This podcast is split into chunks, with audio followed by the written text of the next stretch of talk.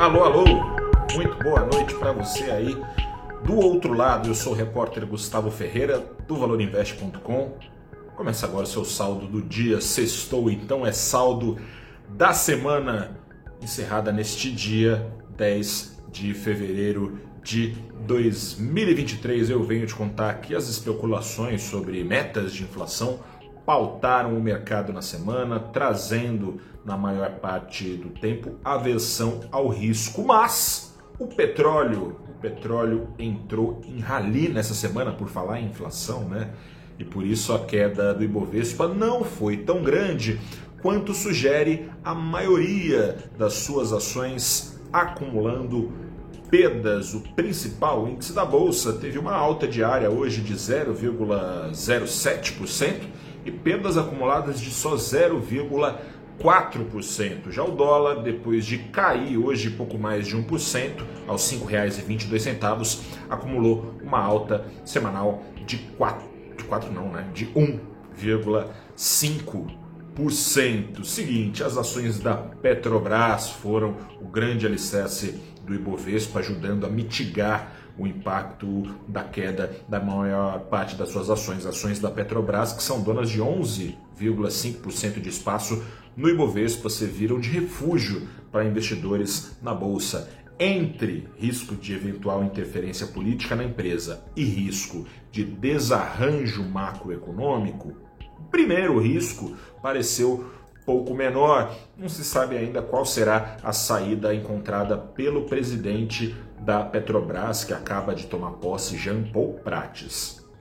Prates promete, ao mesmo tempo, acompanhar cotações internacionais, mas não repassar eventual eh, pressão de alta vinda do exterior aos consumidores brasileiros. Circula a seguinte ideia: a ideia de reservar lucro da empresa que cabe ao governo como acionista controlador, para com, essa, com esse dinheiro aí subsidiar combustíveis, é uma solução que tem riscos fiscais, tem riscos ambientais embutidos, mas o caixa da Petrobras parece que ficaria blindado. E se assim for, com essa solução, acionistas continuariam contando com a perspectiva de farta distribuição de dividendos sempre que alta rentabilidade do pré-sal combinar com cotações do petróleo favoráveis. E tem sido favoráveis dada a expectativa de retomada do consumo chinês e dados cortes na oferta do petróleo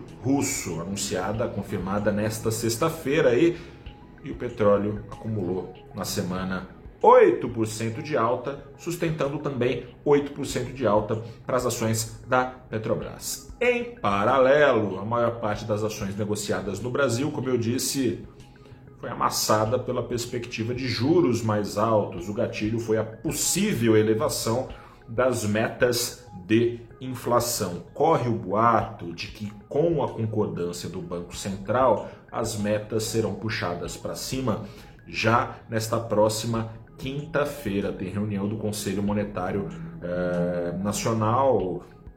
Participam desse conselho o presidente do Banco Central, Roberto Campos Neto, a ministra do Planejamento, Simone Tebet, e o ministro da Fazenda, Fernando Haddad. Haveria concordância dos três de subir as metas de inflação, que neste ano é de 3%, 2024 e 2025. Perdão, nesse ano é de 13,25, 2024 e 25 é, de 3,25. Vamos ver se isso acontece ou não. A ideia é que com uma meta mais alta seja acelerada a queda da Selic. Mas é uma conta esquisita, né? O problema é que com os atuais 13,75% ao ano, a inflação caminha para ficar acima até de eventuais novas metas mais altas de inflação. A inflação caminha para fechar em 6% ao ano, a tal da nova meta, pelo menos foi o que o presidente Lula falou, ficaria ali entre 4% e 4,5%. Ou seja, desde já seria preciso mais juros e não menos juros. Por essa lógica, no melhor dos casos, subir a meta de inflação apenas evitaria que taxas pudessem subir ainda mais. Isso, no melhor dos casos, uma alternativa sustentável para reduzir inflação e juros ao longo dos anos seria uma política fiscal responsável. Não há garantia alguma nessa direção e é nesse clima que fechamos a semana no mercado nacional. A discussão sobre metas de inflação seguirá pautando os negócios por bom tempo, se, ainda que a decisão já seja tomada nesta quinta-feira. E você, se quiser saber o que pode acontecer caso de fato seja erguida a meta de inflação, não pode perder o próximo programa abrindo os trabalhos. Metas de inflação. Entenda esta polêmica. Às 9 horas desta segunda-feira, no canal do Valor Invest, no YouTube, no LinkedIn, no Facebook, no Instagram e no Twitter. Estaremos ao vivo. Eu, Alessandra Ribeiro, economista, sócia da Tendências Consultoria, e o economista-chefe da Orama e professor do BIMEC Rio de Janeiro, Alexandre Espírito Santo, respondendo todas as suas dúvidas sobre viabilidade de subir as metas de inflação, temores do mercado, enfim, tudo que pode acontecer caso seja confirmada é, essa, essa possibilidade. Um grande abraço. Até lá, responderemos suas perguntas ao vivo, hein? Prepare. Grande abraço, até lá, bom fim de semana. Tchau, tchau.